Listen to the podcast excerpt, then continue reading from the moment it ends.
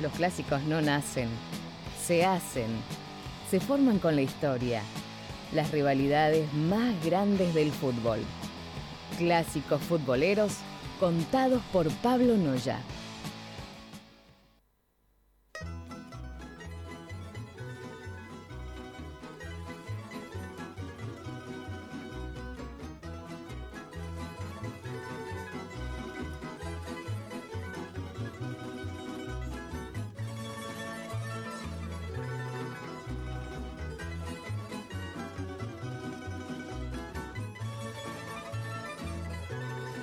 Y así comienza un nuevo clásico futbolero, el número 39 que tenemos. Escucha, cómo cantar en Croacia. Te da ganas de bailar. Todos agarrados de los brazos, dando vueltas uno con los otros. Hoy tenemos el derby de Croacia, ¿sí? a quien vamos a denominar el partido de la independencia, y ya van a ver por qué. ¿sí? Dos equipos muy importantes, una historia de hermandad que termina en bronca. ¿sí? La envidia. Muchos empiezan así.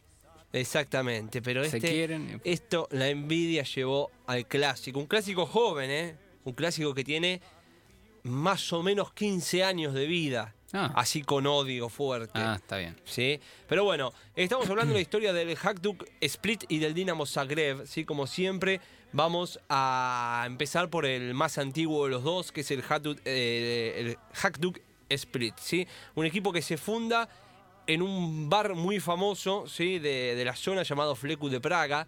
En ese momento estaba el Imperio Austrohúngaro, ¿sí? Estamos hablando de 1911, más precisamente el 13 de febrero de 1911, un grupo de estudiantes de la ciudad de Split habían ido a ver al Slavia Spartak, ¿sí?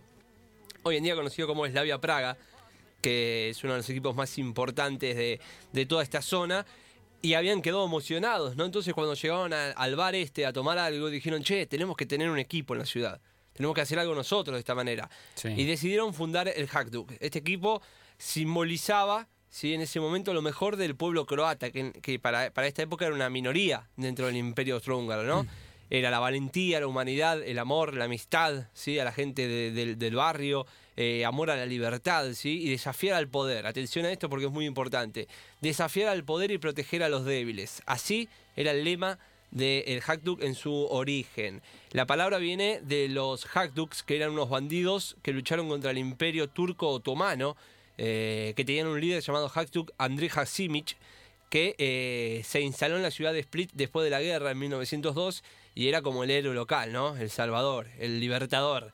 Así que le dedicaron el equipo en su nombre. Después, eh, las monjas del monasterio de la ciudad crearon eh, la indumentaria y el escudo lo diseñaron también los fundadores. Así que bueno, desde ya, desde su origen, este equipo era muy querido por la ciudad porque la traducción literal al castellano es Club de Fútbol Croata, eh, Hajduk Split. Tiene un nombre muy largo que yo obviamente Acortó. acorté porque Sí. es muy difícil. Pero eh, Club de Fútbol Croata Hajduk Split es el nombre oficial. Por lo que era un equipo que unía a toda la gente de la ciudad. Rápidamente la gente de Split se sintió eh, identificada con estos chicos. ¿sí? Como bueno, mirá como el sentido de pertenencia con el pueblo croata. Entonces ya la gente lo, lo bancaba y lo quería mucho al equipo, ¿no? Después cuando llega la formación del reino de Yugoslavia, tanto serbios, croatas como eslovenos, nace la Liga Yugoslava 1923 y debuta oficialmente en esta liga.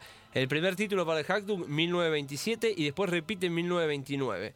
Y se clasifica para lo que era la, la Champions de Europa Central de ese momento, ¿sí? llamada Sí. Copa Europa. Después cuando llega la dictadura eh, de, de- de- en, Yugoslavia justamente, le prohíben lo que era el club de fútbol croata y pasa a llamarse Club de Fútbol Yugoslavo Hajduk Split. Me cambiaron totalmente Sí. el significado. Después para, para la Segunda Guerra Mundial eh, se da un hecho de que también hace que el equipo crezca mucho en, la- en las puertas adentro, en la interna, y es cuando Yugoslavia es invadida por Italia, ¿sí? por las potencias del eje. Cuando llegan los italianos, eh, al ver que este equipo era muy famoso, era muy popular dentro de la ciudad, le ofrecen unirse a la Federación Italiana. Hoy en día lo podríamos tener, ¿por qué no Mirá, jugando un hot con- split contra la en la Juve? Serie A. Y le ofrecen el nombre AC Spalato. AC sería Asociación Calcio Spalato. ¿Sí? Mira. Esto lo rechazan, le dicen, nosotros vamos a jugar exclusivamente para Croacia, como mucho Yugoslavia. Así que a nosotros Bien. no nos molesten. Después llegaron los alemanes. Le ofrecieron También. lo mismo, unirse a la Federación Alemana de Fútbol. Lo mismo, lo sacaron carpiendo. ¿sí? Esto hizo que la gente tenga una identificación enorme. Imagínate el amor por el club, que no se vende a nada y que siempre representa a, a- la minoría croata. Ninguna ¿no? billetera va a matar nuestro amor. Exactamente. Para 1920 1944 vuelve al fútbol oficial de cuando está la resistencia yugoslava, así que en ese momento vuelve a jugar como era antes. Mm. Después, eh, también para esa época, el club adopta la estrella roja que tiene hoy en día en el escudo, que esta es la estrella roja de los partisanos. ¿Sí? Entonces toma esta insignia con su uniforme blanco y azul y forma los colores rojo, azul y blanco que tiene en este momento. Después, también en 1945 se va para jugar un, un torneo amistoso a Egipto, a Palestina, al Líbano, a Siria, a Malta. O sea, imagínate un equipo que viajaba para todos lados. Viajaba para todos lados y ahí te cuento una anécdota también que eh, hoy no sé si es el único o si se habrá sumado alguno más, pero es el primer equipo al menos que juega en todos los continentes del mundo. Porque había arrancado, estaba en Europa, se había ido para África, había jugado amistosos en Asia y en 1952 viajó para Argentina. ¿Sí? Mira, Eh, no, perdón, en el 48 viaja a Australia y en el 52 viaja a Argentina. claro, mete Oceanía y después América. Mirá, Exactamente. Todo Tremendo. esto, todas estas señales de equipo libre molestaban mucho al Partido Comunista, que eran los que gobernaban. Entonces lo empezaron como a, a, a- a hacer trampa, digamos, ¿no? Iba a decir Sí. una palabra que, no va. Eh, le empiezan a sacar cositas. Por ejemplo, al capitán del equipo lo suspenden por eh, tres meses por no estar asociado al Partido Comunista. Lo suspenden, no puede jugar al fútbol. Pierde a su capitán. Después, cuando viaja a Argentina en el 52, que es invitado por el gobierno de Perón a jugar una serie de amistosos, esto era en las vacaciones europeas de la temporada, ¿no? En el cambio de en temporada. el verano europeo. Justo en ese momento al Partido Comunista se le ocurrió adelantar el torneo. Así que Hackdull las primeras tres fechas jugó con suplente, con juveniles. Perdió. Se le hicieron a propósito. Exacto, perdió esas tres fechas y con esto perdió el campeonato después, porque no le dieron los puntos. Y así fue creciendo hasta el 70, cuando fue en su mejor época. ¿sí? Eh, ganó varios títulos, fue uno de los equipos más importantes de, de Yugoslavia y después ya vamos a ver lo que pasó. ¿ok? Bien. Nos vamos para el Dinamo Zagreb, otra ciudad, hoy en día la ciudad más importante de Croacia, también el mismo año, 1911, cuando Croacia era, era parte del Imperio Austrohúngaro, como dije, había un jugador de fútbol llamado Andrija Mutafelja, ¿sí? que eh, fundó un equipo junto a sus amigos en el barrio de Zagreb, también con el mismo motivo que el Hajduk, que era eh, respetar a la minoría croata, ¿sí? De alguna manera que tomen algo de protagonismo, porque eran eh, lo que se llamó la magiarización del gobierno. La magiarización era como discriminar a las minorías, ¿sí? Mm. Como vos sos croata, salí. O sea, Sí. eh, y de esta manera lo que buscaban era un sentido de pertenencia, como un reclamo. Este equipo en su comienzo se llamó el Grandaski Sporting Club Zagreb, ¿sí? primer club deportivo de ciudadanos croatas de Zagreb, la traducción en castellano. Y en sus primeros años participó en torneos regionales hasta que en el 23 ingresa, igual que Hajduk, a la liga, a la liga oficial de Yugoslavia. Y la gana. Ese mismo año el Grandaski Zagreb gana la liga. Después vuelve a ganar en el 26, en el 28, en el 25 subcampeón, así que era el equipo más popular. Era la, gran potencia que había en el fútbol croata. Después tenemos eh, cuando se va, por gira, se va de gira por Europa. O sea, era un club con mucho crecimiento. Le ganó al Barcelona, al Athletic Bilbao. eh, jugó contra la selección de Brasil en 1934. La selección brasileña lo utilizó para jugar un amistoso, empató 0 a 0. En el 36 le ganó al Liverpool por 5 a 1.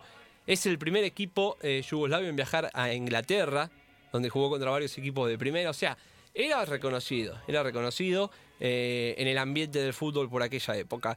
En el 41, cuando llega la invasión que mencionaba hace un ratito, eh, del eje, el reino de Yugoslavia es disuelto y se armó, o sea, el eje armó como un gobierno títere llamado el eh, Estado Independiente de Croacia. Gobierno títere es porque no manejaban ellos, pero Sí. te damos la independencia, pero lo- las decisiones las, tomamos, nosotros. Tal Bueno, eh, y armó una liga nacional croata, ¿no? El primer indicio de liga nacional croata que el Grandaski la juega, el Hajduk no. Esto fue un problema porque en el 45, cuando vuelve Yugoslavia, agarraron, le dijeron a los tres equipos de Zagreb, que estaba el Grandaski, el Concordia y el Hax, que eran los tres más importantes, le dice, ¿ustedes jugaron para el Estado Independiente de Croacia? Perfecto, a partir de ahora no existen más. Y los disolvió, ¿sí? De esa manera, el Grandaski termina desapareciendo. Par de meses después, eh, también en Yugoslavia, dicen, bueno, ya que estos tres equipos desaparecieron, ¿sí? necesitamos uno que nos represente, una potencia. ¿Vieron? Ya en varios clásicos conté que la necesidad del, del Estado soviético para, eh, en este caso, el Partido Comunista, de a través del fútbol, ¿sí? ganar una representación que lo ponga en los primeros planos. Sí. Bueno, entonces dicen, vamos a juntarlos a los tres. Vamos a crear un super equipo. Entonces agarran a los jugadores de Grandaski, agarran un escudo similar a este equipo, le sacan los mejores jugadores a los otros dos equipos y el estadio se lo saca al Hask. Entonces eh, forman lo que es el Dinamo de Zagreb. Cuando hablamos de Dinamo, si alguna vez escuchan un nombre que llame Dinamo, es porque era el equipo de la policía o del servicio secreto. Está el Dinamo de Moscú. El Dinamo- exactamente, hay varios. Sí. El Dinamo de Kiev es otro equipo, ucraniano. Hay, hay algún Dinamo en Alemania, ahora no recuerdo el nombre. Bueno, ese debe ser por otro motivo, Sí. pero. eh, ah, bueno, salvo que haya nacido en la época de. Puede ser, por eso. de- después de la guerra. Pero bueno, Dinamo significa que eh, es financiado y, es represe- y representa a la policía Mira. y al servicio secreto. Si bien el Dinamo de, de Zagreb no tiene registro de que esto sea oficial, el hecho de que tenga el nombre hace, indica que, eh, que recibió ayuda estatal para formar su super equipo, ¿no? Bueno, después eh, tiene un gran paso, empieza a ganar varios títulos y de esta manera se va haciendo un nombre importante en Europa. A diferencia de Hajduk, este equipo le iba bien en Europa, ¿sí? Después tuvo unos cambios de nombre que ya vamos a ver. Cuando ocurre la, independencia de Croacia, vuelve a llamarse Grandaski, pero la gente lo rechaza y en el 2000 vuelve el Dinamo de Zagreb oficialmente como lo conocemos hoy en día. Nos metemos rápido en la, en la rivalidad, ¿sí? El primer enfrentamiento entre, estos equipos se da en 1946. Una, 2 a 0 gana el Hajduk al Dinamo Zagreb, ¿ok? Después, eh, como dije al principio, estos dos equipos eran hermanos, eran, luchaban los dos por la independencia de Croacia ya para Sí. empezar, tenían esas ideas, esa ideología. Entonces como que siempre se apoyaban en uno al otro. Claro. Pero porque había otro enemigo, ¿viste? Cuando estás bien con uno es porque tenés con quién divertirte del otro lado. Mm. Y en este caso hablamos de un clásico que ya mencionamos aquí en ataque y estamos hablando del derby de Belgrado, ¿sí? Estamos hablando del Partizan, ¿sí? Y de la Estrella, Estrella Roja, de Roja. Belgrado. Entre estos cuatro equipos formaban el Big Four, ¿sí? Los cuatro grandes, porque eran los cuatro equipos que peleaban siempre los títulos de la Liga Yugoslava. Cada vez que se, que se jugaba Estrella Roja frente al Hajduk o Estrella Roja contra el Dinamo o el Dinamo contra el Partizan y el Partizan Esos eran contra los el Hajduk, clásicos. ahí había batalla, ¿sí? Claro. Era un tema bastante picante. Más todavía después de 1980, cuando Josip Broz Tito, que era el líder de Yugoslavia, muere. Y entonces el Partido Comunista empieza a ver los focos de revolución, empieza a ver que había problemas. Y era como la caída, ¿sí? Después también eh, era, eh, en sí era la caída del gobierno soviético, más o menos, esa época. Pero hay un hecho que es muy importante y que por eso este es el Partido de la Independencia. Hablamos de 1990, ¿sí? 13 de mayo.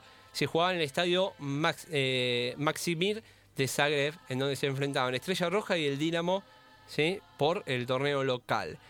El partido empezó raro, incluso en las afueras hubo pelea. Pero no una pelea pareja, ¿eh? Porque la policía, que era centralista, estaba del lado de la gente de la Estrella Roja, que era No, fanática del gobierno centralista de Yugoslavia. claro. Entonces, entre la policía y los ultras de la Estrella Roja fueron a buscar a los hinchas del Dinamo, a los ultras del Sí. Dinamo. Pelea por todos lados, batalla. Entre la gente del Dinamo también había hinchas del de, el Claro. que habían ido a apoyar al Dinamo contra los, los muchachos de Belgrado. Durante el partido se empezaron a ver cantos ¿sí? xenófobos hacia la gente de la minoría croata. Los ultras del Dinamo se cansaron, se pudrieron, se metieron a la cancha y empezó la pelea, la batalla. ¿sí? La policía y la, la, Estrella debacle, Roja la debacle total. contra el Dinamo y la gente del Hajduk que había ido a apoyar. Mientras los jugadores de Estrella Roja picaron para el vestuario, rapidito, pasó una, una curiosidad. Los jugadores del Dinamo no se fueron al vestuario. Se unieron a la batalla. Ah, bueno. Y hay un hecho que es un, un símbolo para la guerra croata, Sponimir Boban, un jugador que se hizo famoso años después en el Milan. Sí, el croata Boban, un fenómeno. Exactamente, ¿En la década bueno. de los Usted- 90? Exacto. ¿Usted sabe Sí. que es un héroe, un héroe para Croacia, un héroe militar? No. En esta batalla, un, un hincha del Dinamo estaba siendo golpeado, ¿sí? casi por matarlo, y Boban fue corriendo y le pegó una patada, medio rodillazo al policía. Y salvó al hincha que estaba medio moribundo ya. Y se lo llevó. Lo suspendieron, por supuesto, la federación estuvo años suspendido. Pero Boban declaró que eh, lo más importante fue la causa croata. Este partido dejó 70 heridos.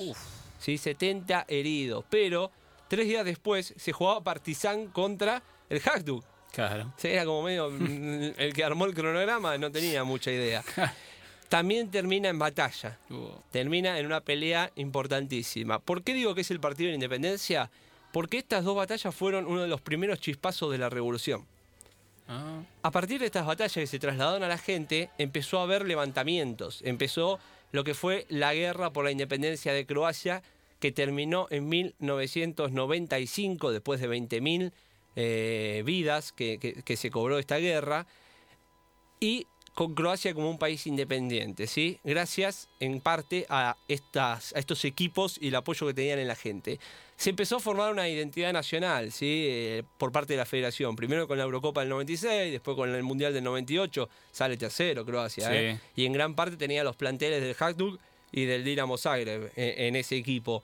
Pero la envidia que se fue generando con Croacia Libre fue, fue creando este clásico como lo conocemos hoy en día, porque Croacia era muy centralizada en Zagreb, ¿sí? Se estudiaba, se trabajaba en Zagreb. Y Split, que había sido el artillero nacional del Yugoslavia, se sintió como apartado, como que lo dejaron de lado, perdió su negocio principal. Intentó ir por el turismo, porque es una zona costera, ¿sí? sí. Bueno, y el gobierno lo único que hacía era promocionar a Zagreb, para que la gente vaya a Zagreb, que era la capital, para Sí. explotar eso de turistas. Así que Split fue quedando como en el olvido, fue perdiendo dinero, cayó en crisis económica la ciudad, los locales, bueno, usted sabe, ¿no? Todo lo que pasa en una crisis económica. Así que de ahí nace el verdadero odio entre la gente de Split con la gente de Zagreb. Incluso, mira, hay una bandera en los clásicos cuando juega el, el de local que dice pagamos nuestros impuestos y Zagreb obtiene los beneficios. Así que jódanlos. Jódanlos sería en inglés fuck off, sería, Sí. ¿no? Sí. Eh, eso es una bandera que está siempre. Entonces es como que el odio de la gente se trasladó al fútbol. Claro. Es como que se la agarraron con el Dinamo de Zagreb porque son los representantes de la ciudad. De la capital. De la capital, claro. Entonces ahí está la bronca. Y también, como para ir cerrando y que conozcan la brutalidad que hay, es un clásico muy violento, muy sangriento por la gente. Para empezar, tenemos que hablar de que son ex guerrilleros de la, Sí. de la guerra, ¿no? Ya a partir de ahí ya te das cuenta cómo son esos nenes. Y después tenemos a los hinchas del Dinamo Zagreb, que son conocidos como los eh, Bad Blue Boys, ¿sí? abreviado BBB, eh, que tienen algunas divisiones, todo muy, muy profesional. ¿eh? Esto nace en 1986 por la película Bad Boys, no la de Will Smith, sino la de eh, el 83 creo que era. Le ponen ese nombre en homenaje, ¿no? A la película. Y por el lado del Dinamo, de, bueno, esto del Dinamo ha causado muchos problemas. En el 94, por ejemplo, el Dinamo fue expulsado de la Copa Europa por culpa de los Ultras. Eh, después le sacaron los puntos en el 2009, le sacaron tres puntos después de haber jugado contra el Timo Sara. Y, por, y también, bueno, todo lo que son las peleas, la lluvia de bengalas, Sí, sí. clásico, ¿no? Sabemos que le gusta el fuego Sí. a los balcánicos. Y por el lado del Hajduk, tenemos a la torcida. Le debe sonar la torcida, a usted que, le, que, que Como suele, en Brasil. que suele visitar. Brasil, exactamente. Bueno, la torcida nace en octubre de 1950 con un grupo que había ido a, a Brasil a ver el Mundial. Y les encantó la movida de la torcida de Brasil, la- los barras de Brasil, Los ultras. los ultras. Entonces decidieron ponerle la torcida a, a su barra. Nace en el 50. Es eh, la barra brava, los ultras más antiguos de Europa. Así en modo... Vieron que allá son organizaciones casi. Sí. Tienen una sede, bueno Sí. eh, las más antiguas. Pero toda la violencia que hay también lo suele unir para con el combo completo. Eh, lo que es los sentimientos antisemitas, racistas, son de ultraderecha. Hay actos mafiosos, matan, se matan entre ellos, secuestran gente, se matan, los torturan. Uh, o sea, es heavy. Sí. Va más allá del fútbol en todo sentido. Sí, que la pelota queda en otro lado. Incluso en Croacia dicen que los partidos que va gente son los del clásico, porque después eh, Sí. el fútbol en media media, ¿no? Pero bueno, eh, también la hermandad volvió hace poquito, ¿sí? En 2013, esto es interesante, no lo quise dejar afuera, se volvieron a juntar los Bad, Bu- eh, Bad Blue Boys y la Torcida para hacer una marcha en Zagreb, todos juntos, unidos, ¿sí? En contra de la corrupción en el fútbol. Esto era en contra de Zdravko Mamic, que era un expresidente del Dinamo de Zagreb. Este muchacho Mamic, miren lo que hace, Fleitas. Además de robar millones con contratos fantasmas, Sí. a los jugadores estrella, por lo general de la selección, cuando se van al exterior, les hace firmar un contrato que está avalado por una ley en el que le tienen que dar el 10% de su No, salario no. por irse de Croacia, como diciendo vos te llevas tu, tu calidad, tu don, Sí. nos tenés que pagar. En realidad le pagan a él, no al Estado, Sí. ni eso. Imagínate, se calcula que de Luka Modric solamente obtuvo 900 mil euros. Solamente de Luka Modric. No. Y, te- y tenemos miles de croatas. Claro, ¿eh? Hoy justamente fue- Perisic fue uno de los que juegan en Múnich. Perisic, eh, Rakitic, miren todos los croatas que hay. Y cuando Modric se va al Tottenham. Exacto, todos le tienen que dar un 10% del salario. Una cosa insólita Ah, a este muchacho, ¿no? Pero bueno, lo último es una, un presente raro que tienen los dos equipos porque son los más grandes de Croacia. Pero eh, después de haber ganado cinco ligas consecutivas del 2005 al 2011, el Dinamo Zagreb lo vemos en Europa bastante seguido, ¿sí? Eh, pelea Europa League, Champions, le va bien. Pero el Hajduk está muy mal. Desde el 2009 es una sociedad anónima y en reiteradas ocasiones tuvo que reconstruir sus instalaciones porque los ultras van y rompen todo. No. La última fue hace poquito, el año pasado, cuando perdieron contra el eh, United, eh, United Football Club, que es un equipo de Malta, por la Europa League 3 a 1 perdieron. Terminó el partido, fueron y saquearon las oficinas del club. Así que está en un quilombo importante Split, el, el Hajduk porque la gente está cansada de no ganar nada desde hace muchísimos años. Pero bueno, el fútbol es así, pasional, violento, irracional, ¿sí? Es un deporte capaz de transformar a un hermano de lucha, de convicciones, de ideología, en un verdadero clásico.